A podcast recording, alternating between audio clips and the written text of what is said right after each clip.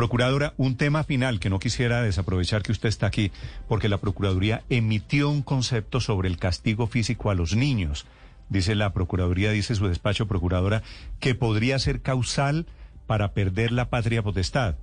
¿Deben temblar en este momento los padres que le han pegado un pellizco a, sus hijos en Colombia, Procuradora? no, no tanto como un pellizco, no tanto como, no tanto como un pellizco, pero sí lo que nos preocupó un poco fue que hay una demanda de, inconstitucionalidad de la ley 2089-2021 en la que esa ley casualmente prohíbe el uso del castigo físico, los tratos crueles, humillantes o degradantes o cualquier tipo de violencia como método de corrección contra niños, niñas y adolescentes.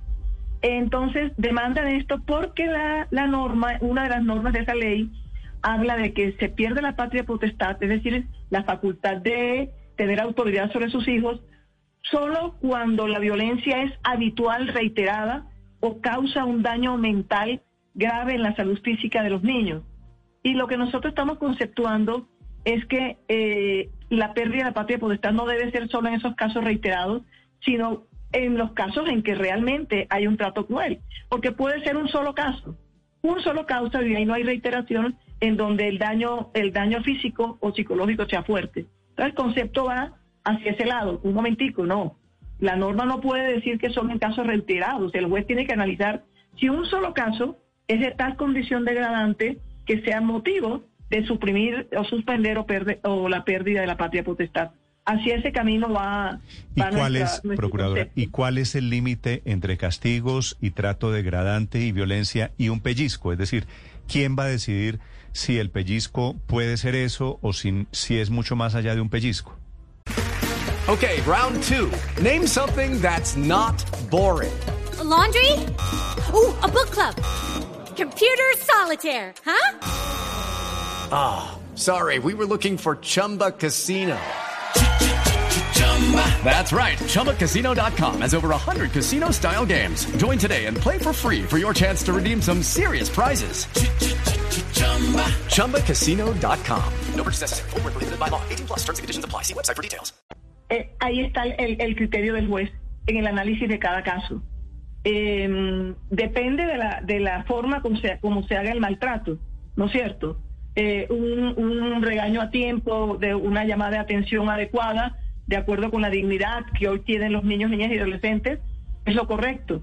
Pero si, si la corrección es eh, con el maltrato que afecte de alguna manera la condición eh, de educación y de derechos humanos y de dignidad del menor o de la niña, niña o adolescente, el juez ahí podrá determinar si le quita la patria potestad al padre. Hay un, un, un, margen, como siempre, de, de, de juicio por parte del funcionario judicial de acuerdo con los elementos probatorios que recoja.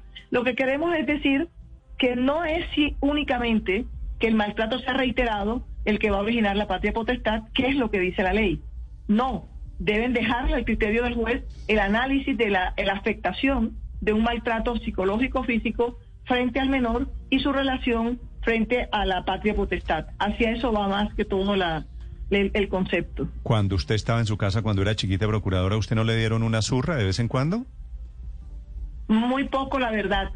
Sí, me, y me gusta el nombre de la ley antichancleta, porque si uno, una u otra vez hubo tirada de chancleta. Nosotros éramos cinco hijos bastante necios, pero eh, ahí está el análisis de cuándo afecta la salud del menor y cuándo no, porque cada uno tiene una educación eh, eh, por nacimiento distinta. Eh, una tirada de, chancleta que hoy ya no, no, no, no es tan, tan valedera, o ya hay otra forma, formas más adecuadas de, de, manejar la educación de los niños.